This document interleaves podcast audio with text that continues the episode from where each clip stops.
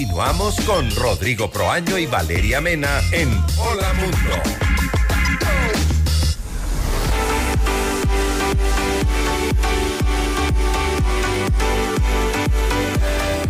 8 de la mañana con 38 minutos de vuelta y conectados en FM Mundo Live. España prohibió hace poco el uso de celulares en clases y en general en toda actividad en los colegios, pero ¿por qué ahora los expertos están vetando los móviles? ¿Qué es lo que dice la psicología respecto al comportamiento de los más pequeños de casa con el uso de estos dispositivos? Se lo vamos a consultar a nuestra invitada, a María Victoria Maldonado. Ella es magíster en educación. Le damos la bienvenida. María Victoria, qué gusto tenerte con nosotros nuevamente aquí en Hola Mundo. Y la pregunta está planteada, ¿por qué los expertos ya a nivel mundial están vetando los móviles dentro de las aulas de clases? Bienvenida. Buenos días, eh, muchas gracias por la invitación a, esta entrevista. Como siempre es un gusto estar con ustedes.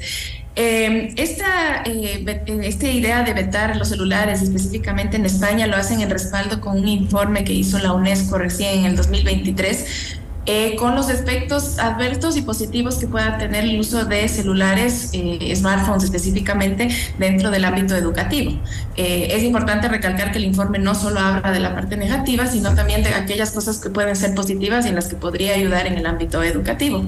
Ahora, ¿por qué se toma la decisión específicamente de vetar el uso de celulares? Principalmente yo creo que son por cuatro factores eh, que nos, plantea el informe y que está respaldado con estudios de alrededor de 20 años en el ámbito educativo.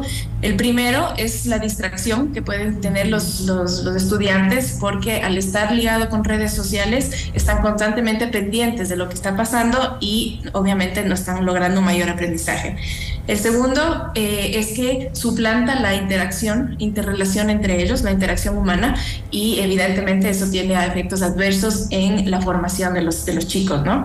El tercero es el incremento de bullying, eh, el, el, uso de los celulares para apoyar a esta práctica de bullying que puede darse en las escuelas. Y el cuarto es los efectos ya a nivel emocional, que sería el incremento de la ansiedad, el incremento de la dificultad para el autocontrol eh, y eh, la dificultad para desarrollar destrezas de, sociales, ¿no? Mira, qué interesante conocerlo. María Victoria, bienvenida nuevamente a Hola Mundo.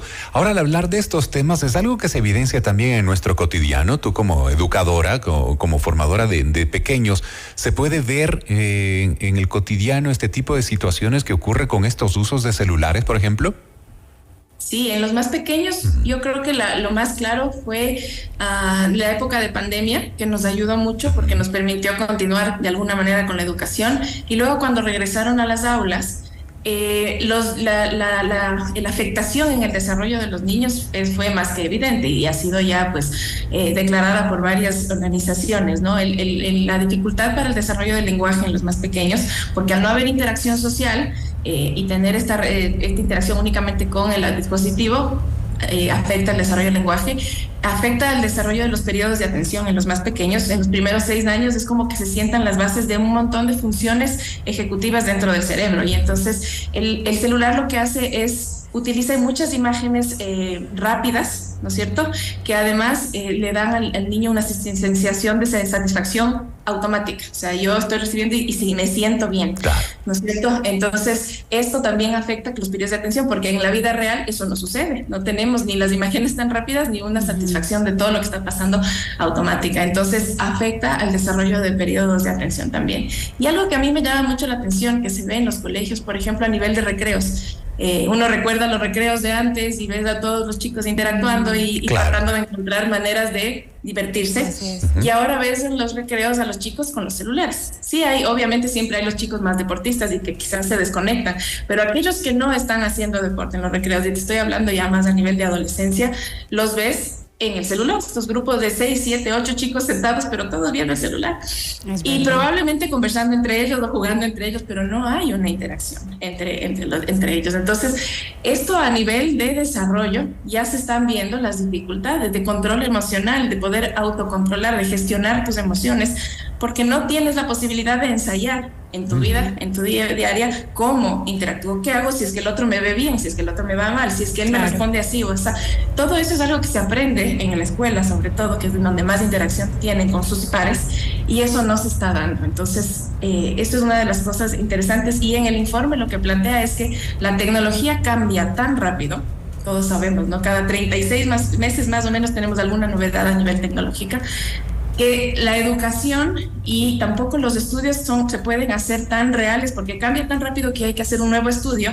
Entonces no se sabe realmente de aquí a 20, 30 años qué va a pasar, pero sí se ven ya actualmente las dificultades. María Victoria, y mm, a mí me quedó sonando el tema de eh, la práctica de bullying al permitir el uso de celulares dentro de una unidad educativa. ¿Cómo funciona?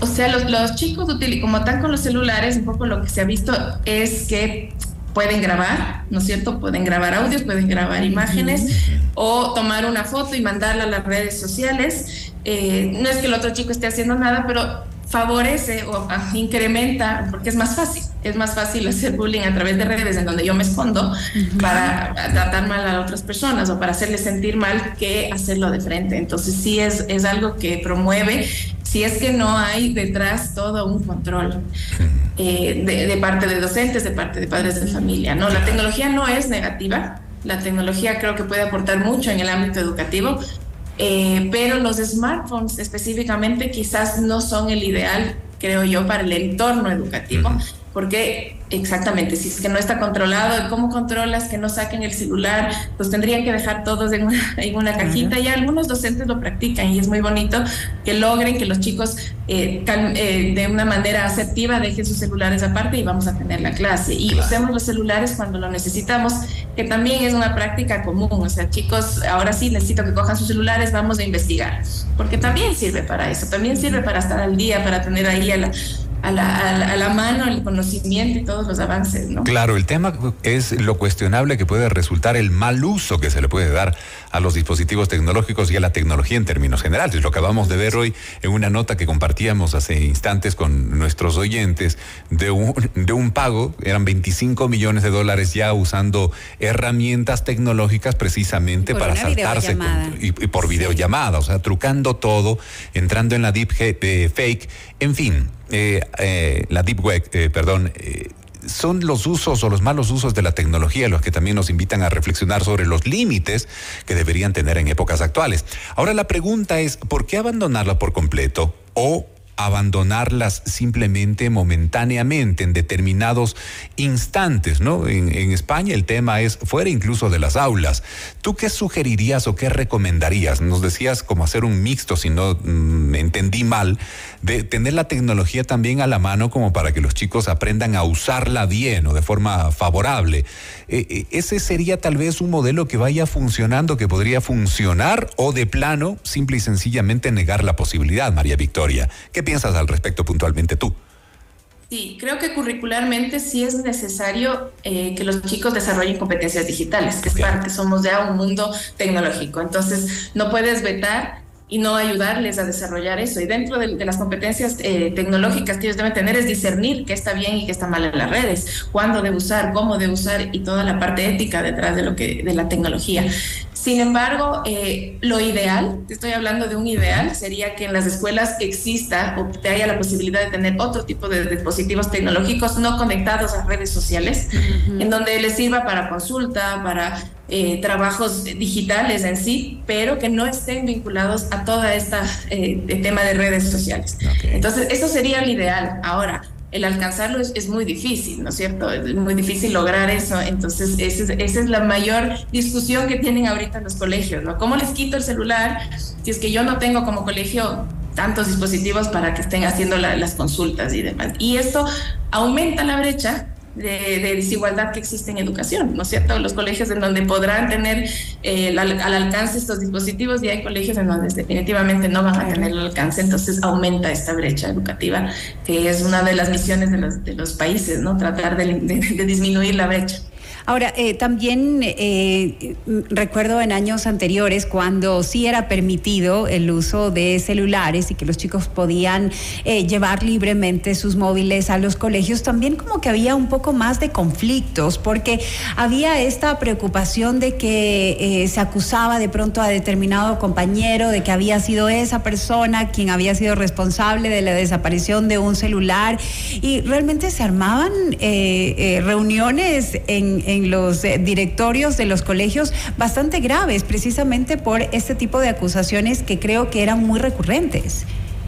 Sí, claro, hace mucho tiempo, hace mucho tiempo, hace poco tiempo en realidad, esa era una de las principales dificultades, este de que se, me llevaron o me dañaron o alguien le dañó a mi teléfono y tú fuiste y demás, que es otra de las dificultades que, pueden tener. Ahora, la realidad de los padres también, ¿no? Eh, dicen, yo le tengo que mandar con el celular porque él llega a la casa, está solo, estamos hablando de adolescentes, necesito saber que llega a la casa, es la manera en cómo yo me comunico de mantenerlo seguro. Entonces, sí es una discusión bastante interesante que debe hacer hacerse cada, cada país. Nosotros a nivel del Ecuador, el Ministerio de Educación da la potestad a las instituciones educativas de usar, de dar el paso al uso de celulares siempre y cuando tenga un fin educativo.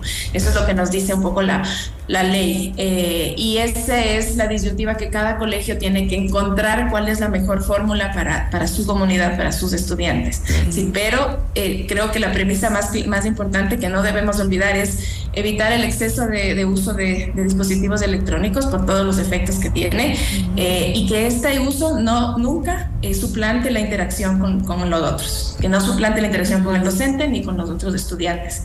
De acuerdo totalmente contigo. La tecnología de por sí no es mala. los usos pueden resultar negativos o nocivos y no solo en los chicos. Claro, los chicos porque están en etapa de formación, pero en los grandes, me refiero en los adultos porque puede ser un momento para incluso deformación. Y sucede, ¿no? Que ya te abstraes de esta realidad tan bonita que tenemos y la oportunidad de, compartir y en ocasiones estamos concentrados únicamente en los dispositivos celulares o en la tecnología. De una pantalla. Detrás de una pantalla cuando podrías tener interacción o compartir tal vez con tu entorno y estás preocupado más de lo que sucede a miles o millones de kilómetros de distancia versus lo que tienes ahí a escasos centímetros en la realidad, ¿no? Pero el tema desarrollar esas destrezas sociales tan Totalmente. El tema de la regulación es lo que se plantea. Gracias, María Victoria, por habernos acompañado hoy en el programa e invitarnos a reflexionar sobre este tema, ¿no? La regulación puede venir desde casa también, o debería más bien de venir desde casa como parte de una educación cotidiana donde podamos estar todos activos, quién sabe, con nuestros usos de los smartphones y los dispositivos tecnológicos,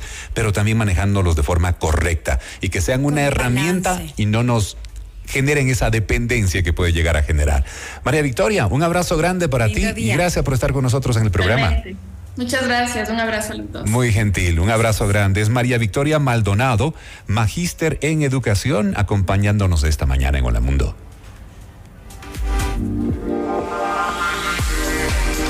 Hola Mundo, con Rodrigo Proaño y Valeria Mena.